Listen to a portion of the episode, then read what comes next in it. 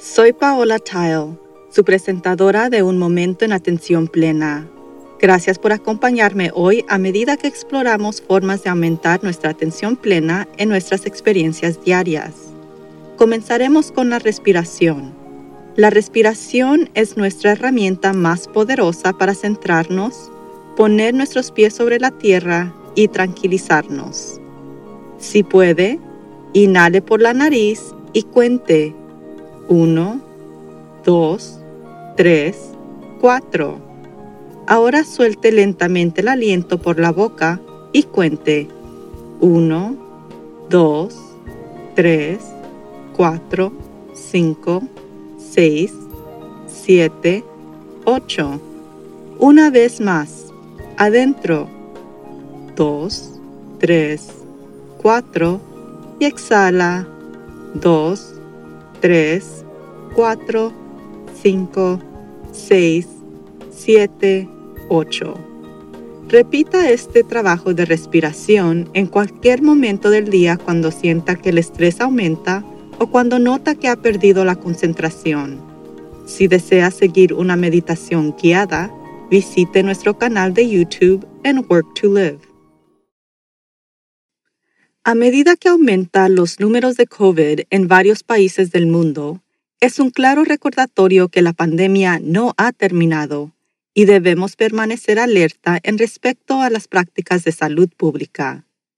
Para nuestros oyentes en Brasil, mi corazón está con aquellos que sufren tan terriblemente, así como otras áreas que están siendo fuertemente afectadas en este momento, incluyendo Italia, India y África. Aquí en los Estados Unidos, nuestros números están cayendo drásticamente, pero siento que estamos a punto de ser evaluados de nuevo. Con las vacaciones de primavera sobre nosotros, descartaremos las pautas de salud pública y las fiestas resistentes, posiblemente empujándonos de nuevo a una oleada o celebraremos tranquilamente la primavera, así como la Pascua, con miembros de la familia y o de la manada tomando precauciones para no propagar el virus? Somos una sociedad consciente o sin mente. Las imágenes que salen del sur de Florida no parecen prometedoras, pero estoy cruzando los dedos. Debo confesar que una parte de mí no quiere la reapertura completa que parece estar llegando aquí en California, por razones distintas a las preocupaciones sobre otro aumento repentino. Mientras no puedo esperar a ver mis familiares y amigos de nuevo, había muchas cosas sobre nuestro país prepandémico que no me gustaban mucho. El año pasado, bajo restricciones, parece haber dado tiempo a mucha gente para reflexionar y obtener conocimientos. La injusticia racial y social se centró intensamente. Las disparidades en la salud entre los ricos y los pobres burbujeó a la superficie. El cambio climático se elevó a la vanguardia de nuestra atención, junto con nuestra necesidad de realizar cambios inmediatos antes de que sea demasiado tarde. El hedonismo prácticamente se detuvo y el frenético ajetreo que parecía culturalmente requerido relantizado a un goteo. Me temo que una vez que seamos completamente libres, olvidaremos lo que aprendimos y volveremos a lo que en lo retrospectiva parece una forma de vida sin sentido volveremos a la cinta de correr hedonista, hacer trabajos en los que no encontramos sentido para poder comprar más cosas que nos ayudan a sentirnos mejor acerca de nuestros trabajos sin sentido. Descartaremos los esfuerzos hacia la justicia social e intervenciones para el cambio climático, volviéndonos demasiado ocupados de nuevo para hacer frente a grandes desafíos. Y olvidaremos cómo la pandemia comenzó esto y volvió a destruir bosques y espacios naturales de animales que los expertos creen dará lugar a más pandemias en el futuro. Por otra parte, quizás la parte de mí que no quiere una reapertura completa es simplemente resistir el cambio. Todos hemos pasado por muchos cambios constantes durante el año pasado. Probablemente estamos cambiando, aversivo en este punto. Pero no podemos detener el cambio. Viene, nos guste o no, o lo queramos o no. Por supuesto hay muchas ventajas en los cambios que vienen. Las muchas personas que perdieron sus trabajos podrán volver a trabajar. aquellos que han estado aislados pueden disfrutar de estar con la familia y amigos de nuevo, lo que es un gran impulso para nuestra salud mental. Los niños pueden volver a aprender plenamente y socializar de nuevo corriendo rumbo de nuevo hacia un desarrollo sano. Y quizá lo más importante es que no viviremos bajo constante ansiedad y miedo a enfermarnos. Ojalá pudiéramos combinar lo mejor de ambos mundos. ¿Podemos vivir y trabajar mejor juntos esta vez? ¿Podemos cambiar nuestro estilo de vida para reducir los impactos negativos del cambio climático? ¿Podemos seguir trabajando para eliminar el racismo y la injusticia social en el mundo? ¿Podemos ir un poco más despacio y prestar atención al presente, minimizando el juicio y aumentando la compasión? De por supuesto que podríamos, si decidimos hacerlo. Y ese es el punto decisivo de la cuestión. Retomamos de inmediato un estilo de vida basado en mí, o cambiamos nuestra conciencia hacia un estilo de vida basado más en nosotros. La pandemia fue un recordatorio flagrante de que todos estamos conectados y lo que hacemos afecta a los demás. La intensificación de los fenómenos meteorológicos en todo el planeta nos ha demostrado que el cambio climático es real y solo empeorará si no cambiamos. La división experimentada durante el último año al menos aquí en los Estados Unidos, resultó en un intento golpe del gobierno y no hizo nada para mejorar la vida, sino que solo intensificó nuestros sentimientos de inseguridad y ansiedad. Podemos ser mejor que esto. Creo que es por eso que siento que no se están evaluando. Estamos tan cerca de salir del menos este desastre que es la pandemia, pero en lugar de esperar a que el 70% de la población reciba vacunas, que conducirá la inmunidad colecta, muchos estados aquí ya han levantado las restricciones y puesto fin a los mandatos de máscara para reactivar sus economías, justo a tiempo para las vacaciones de primavera y los grandes días festivos. Así que la pregunta es, ¿trabajaremos juntos y cooperaremos voluntariamente con el uso de máscaras y distanciamiento físico? O volveremos a nuestros propios deseos e ignoraremos el panorama general. Una señal esperanzadora surgió la semana pasada con la publicación de los hallazgos de un estudio privado de los Estados Unidos realizado que demostró que podríamos no estar tan divididos como pensábamos. Populace lanzó su índice de aspiración estadounidense que mide qué priorizan las personas para el futuro a largo plazo del país y dado que se trata de una encuesta privada, la gente no siente la necesidad de ceñirse a un partido político, aunque el índice identificó a los votantes de Trump frente a los votantes de Biden. Resulta que tanto demócratas como republicanos identificaron las mismas cinco prioridades principales de las 55 incluido en el índice. Clasificado como número uno fue los derechos independientes. El número dos, acceso a la atención médica de calidad para todos. En tercer lugar, estrategias exitosas para hacer frente al cambio climático. Cuarto fue la rendición de cuentas por líderes públicos y el quinto fue el aire, agua y espacios abiertos limpios. Del sexto al octavo generalmente eran igualdad para todos, vecindarios seguros y un sistema de justicia penal libre de prejuicios. Había muchas diferencias, por supuesto, como las políticas de inmigración y lamentablemente la unidad nacional, por ejemplo, pero en general parece que el número de cuestiones en las que no estamos de acuerdo es más limitado que nuestra percepción de esas diferencias. Y eso da esperanza. ¿Quién sabía con toda la retórica política que los estadounidenses están en la misma página sobre lo que alguna de nuestras prioridades debería ser para el futuro? Y si es así, ¿por qué nos comportamos de manera tan diferente en público de lo que parecen ser nuestros valores en privado? El índice informa que la división del 82% del Estado de los estadounidenses es real. Se aprende en gran medida. Nos han dicho una y otra vez a través de los medios que estamos divididos en todo, cuando de hecho eso puede ser una ilusión. Las percepciones erróneas, la información errónea y los malentendidos han llevado a nuestra percepción de graves división. Esas son buenas noticias si prestamos atención, y eso apoya a ser más consciente, incluyendo la práctica de no juzgar. Podemos escuchar las opiniones de los demás sin necesidad de defender, atacar o justificar. No tenemos que estar de acuerdo, pero sí podemos estar más abiertos a aceptar las opiniones de las personas que difieren sobre varios temas. Aunque entendemos que estamos de acuerdo en varios de los problemas más importantes que enfrentamos, es posible que podemos trabajar juntos para abordar esos desafíos. El no juzgar es uno de mis desafíos continuos en la práctica de la atención plena, y creo que eso es cierto para mucha gente. Estamos programados para juzgar, así que definitivamente no es un estado natural.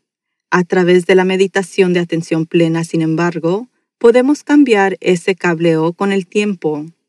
Los estudios demuestran que con práctica constante durante un largo periodo, nuestras conexiones neuronales automáticas cambian y el no emitir juicios puede convertirse en nuestro defecto, pero se necesita un esfuerzo dedicado para lograrlo.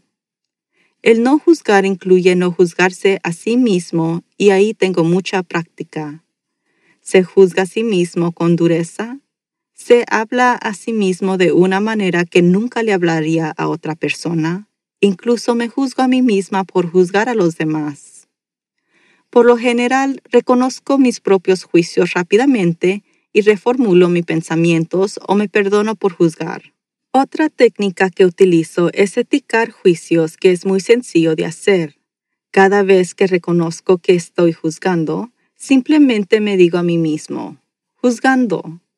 Cuanto más haga esto, más rápidamente se dará cuenta de cuándo está juzgando y al centrarse en los pensamientos críticos, estos comienzan a disminuir.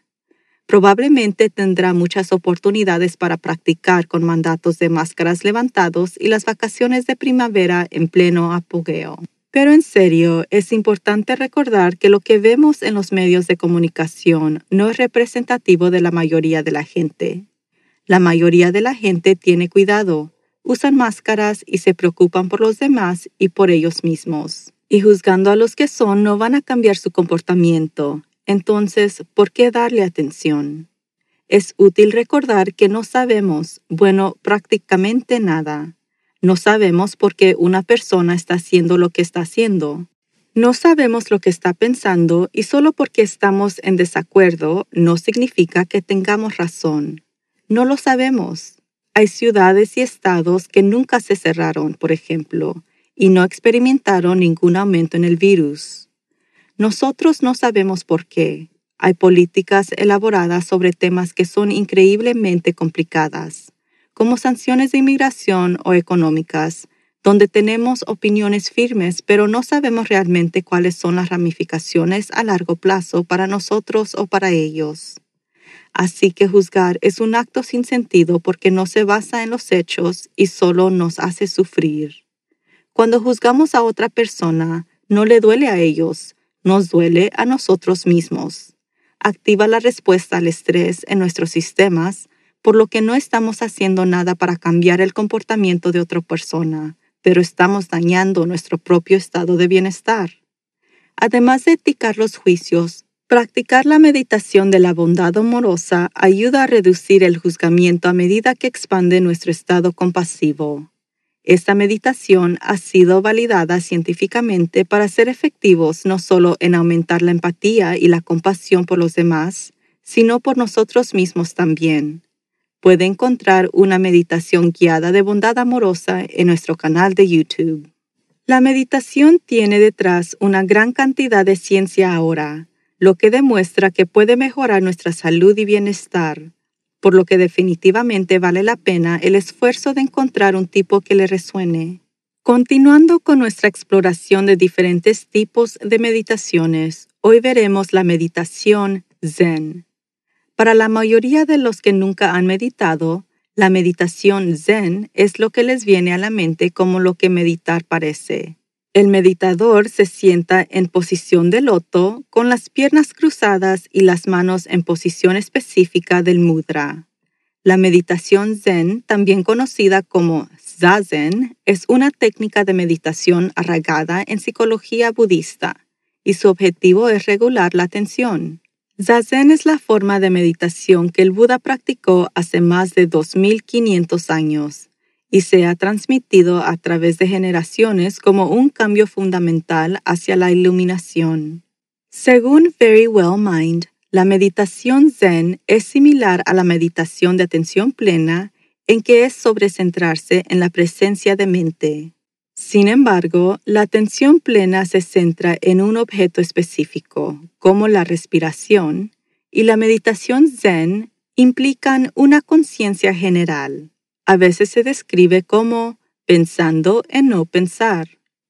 La meditación zen implica procesos de una mayor conciencia del estado físico y autorreferencial continuo con un intento de ampliar nuestro alcance atencional para incorporar el flujo de percepciones, pensamientos, emociones y conciencia subjetiva. La meditación zen a menudo implica mantener los ojos semiabiertos, que es diferente de la mayoría de las demás formas de meditación que animan a cerrar los ojos. Durante la meditación zen, los practicantes también descartan cualquier pensamiento que surja en sus mentes y esencialmente no piensan en nada, el opuesto a una práctica de meditación de atención plena. Tendemos ver al cuerpo, la respiración y la mente como separados, pero en Zazen comenzamos a ver cómo son una realidad inseparable. La atención se dirige primero a la posición del cuerpo, estableciendo una postura despierta y relajada. Debido a que el cuerpo y la mente son uno, la postura afecta directamente nuestra respiración y estado de ánimo. Una postura estable, relajada y despierta ayuda a cultivar una mente estable, relajada y despierta. La postura de Zazen más eficaz es la posición sentada de Buda. Se recomienda sentarse en el suelo porque está conectado a tierra y ofrece una base con mayor estabilidad. Se usa un zafu, que es una pequeña almohada que eleva un poco la pelvis y las caderas para que las rodillas puedan tocar el suelo. Esto forma una base de trípode que es natural, conectada a la tierra y estable. Existen múltiples formas de zazen, incluyendo Bonpu Zen, Gedo Zen, Shoujo Zen, Daijo Zen y Zaijojo Zen. Bonpu, que significa ordinario, es probablemente la forma más simple de Zazen y no tiene contenido filosófico o religioso. Sé que, que practicar Bonpu Zen puede mejorar el estado físico y la salud mental al generar sentimientos de felicidad y bienestar, y creo que es lo más cercano en la práctica a la meditación de atención plena, ya que la respiración es un aspecto clave de la práctica. En Bonpu, enfocamos la mente volviendo la atención a cada respiración cuando la mente divaga, pero en lugar de observar o seguir la respiración, se usa la sensación de la respiración para aprender la concentración y para controlar y calmar la mente. Puede aprender a controlar sus pensamientos, resistir las tentaciones y deshacerse de los apegos a través de Bonpu Zen, que permite que el intelecto, el sentimiento y la voluntad se desarrollen, y ayuda a cultivar su personalidad y fuerza de carácter y refuerza su capacidad para afrontar cualquier dificultad en la vida con facilidad. Otra forma de zazen es Gedo, cual significa camino exterior, y se refiere a enseñanzas fuera de la tradición budista. Es conectado con la religión y la filosofía relacionadas con el yoga hindú, las prácticas confucianas de sentarse y las prácticas de contemplación cristiana. La intención es alcanzar un estado alterado de conciencia o realizar hazañas físicas de lo que normalmente no somos capaces. El Shoujo Zen se centra en el examen del sufrimiento y la confusión, y aunque es budista, difiere de las enseñanzas más elevadas de Buda, incluyendo la creencia de que algunos estados mentales son mejores que otros. El Taisho Zen es el tipo de Zen enseñado por el Buda y se considera una religión de iluminación. Le permite comprender que es inseparable de todos los seres y lo lleva a la realización que afectamos a todos los demás como ellos nos afectan a nosotros. Esta comprensión permite profundizar la intimidad y la compasión. Taijo Zen también nos enseña a liberarnos de las ilusiones del mundo, para eliminar fronteras y limitaciones y para centrarnos en la naturaleza del ser. Y se dice que el Sai Jojo Zen es la mejor práctica porque el enfoque no está en tratar de realizar o lograr cualquier cosa, lo lleva de vuelta a la esencia de su verdadera naturaleza, que es perfecta, y el enfoque es practicar la práctica.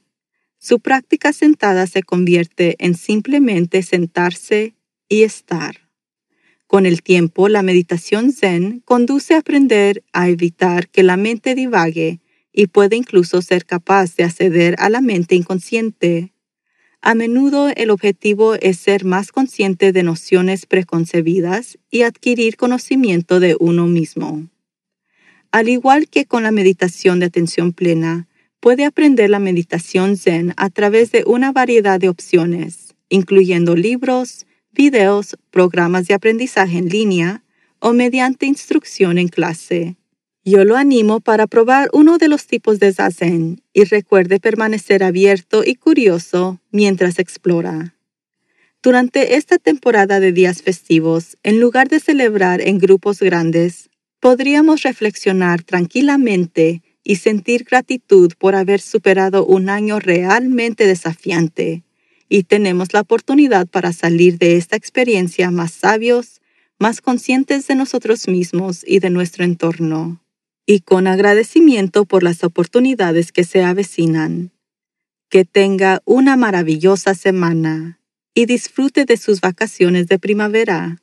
Felices Pascuas. Hasta la próxima vez. La atención plena aumenta nuestro bienestar emocional, físico y mental. También puede mejorar nuestro enfoque y productividad Quizás lo más importante es que la atención plena fortalece nuestra empatía y compasión por los demás, que creo que es algo que necesitamos más en nuestro mundo de hoy. Entonces, practique la atención plena en todo lo que hace. Dedique al menos un poco de tiempo a meditar todos los días y recuerde ser amable con usted mismo y con los demás. Todos estamos aquí para hacer algo más que simplemente sobrevivir. Podemos prosperar y todo comienza con un momento en atención plena.